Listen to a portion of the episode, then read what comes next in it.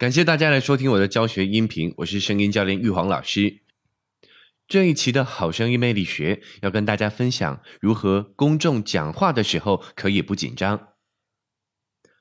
在一次讲座结束之后，一位学生即将要面临一次重要的考试，让他担心的不是笔试的部分，而是考试最后面试的环节。相信大家都有过类似的经验，许多人对于公众讲话有莫名的恐惧。你要他做再多的事情，他都没有任何怨言，只要不要叫他上台说话就好。当年我还在念大学的时候，期末考试是做一个专题报告，整组的同学没有人愿意做最后上台简报的那个人。哦，只好由我硬着头皮上了。作为交换条件，整个报告我完全不需要出一分力呀，只要最后由我上台报告就可以了。想一想，还是挺划算的。不过在同学及老师面前简报就这么可怕了。想象一下，这刚毕业的学生。站在一群面目严肃、言辞尖锐的职场前辈面前被检视、被针对不足的地方做评判，那得承受多么大的压力啊！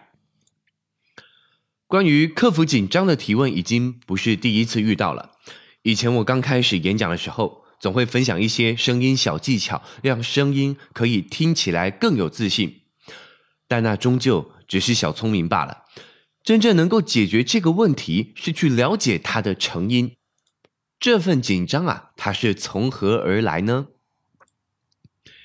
之前在一篇分享孩子的声音教育主题中提到，我们人类发展至今，似乎已经是很文明、很进步的物种了。但其实我们很多行为模式，还是跟原始人类差不多。在原始草原丛林里。突然有一堆眼睛在草丛里看着你，极有可能就是猛兽或敌人，所以在我们潜意识里会本能的把视线跟危险连接在一起。这个时候，我们就会进入所谓打或逃的模式，也就是我们会瞬间判断敌人是打得过还是打不过，打得过就打，打不过就逃。这两种模式都需要强大的运动能力，所以在这个时候啊，我们的血液会不自觉的集中在四肢，导致我们脑袋会一片空白。所以常常在面临公众演说时，想要逃避，或是上了台你什么话都说不出来，都是因为这种行为模式所导致的。所以想要跳脱这种会引起紧张的行为模式，自己必须很清楚的意识到。我们是处在一个安全的环境中。当你站在讲台上时，这些台下的面试官们都不是敌人，而是来帮助你的。你即将脱离学生的身份，成为一名专业人士。这些前辈之所以会用这么高的标准来看你，并不是为了要狩猎你。而是在接纳一位新伙伴之前，想要了解这位伙伴是否真的准备好了呢？他们在看到你的不足的时候做批判，并不是为了要将你打倒，而是想要让你变得更好。紧张是很容易在公众表达中产生的情绪，但它可以是好的紧张，也可以是坏的紧张。如果今天你的紧张背后的小声音是，怕别人觉得自己不够好，那么这份紧张出自于恐惧，就会让你因为紧张反应而行为失常，这是一个坏的紧张。如果你的紧张背后的小声音是“我希望我的讯息可以传递的更好”，那么这个情绪就来自于付出，这会让你的念头都放在正确的事物上。表现可能不至于百分之百完美，但是全心全意的态度会让你说话更有魅力。这就是一个好的紧张。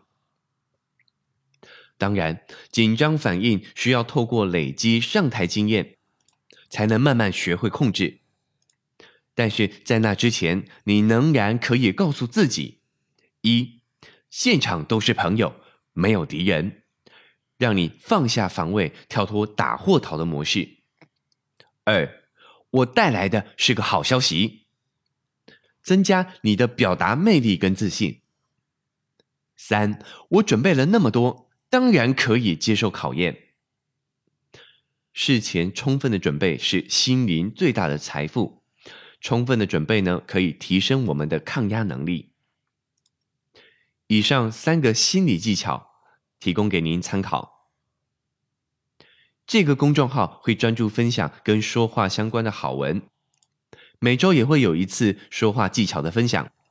如果你觉得有收获，也非常欢迎大家关注及推广。以上就是这一期的分享，感谢大家的收听。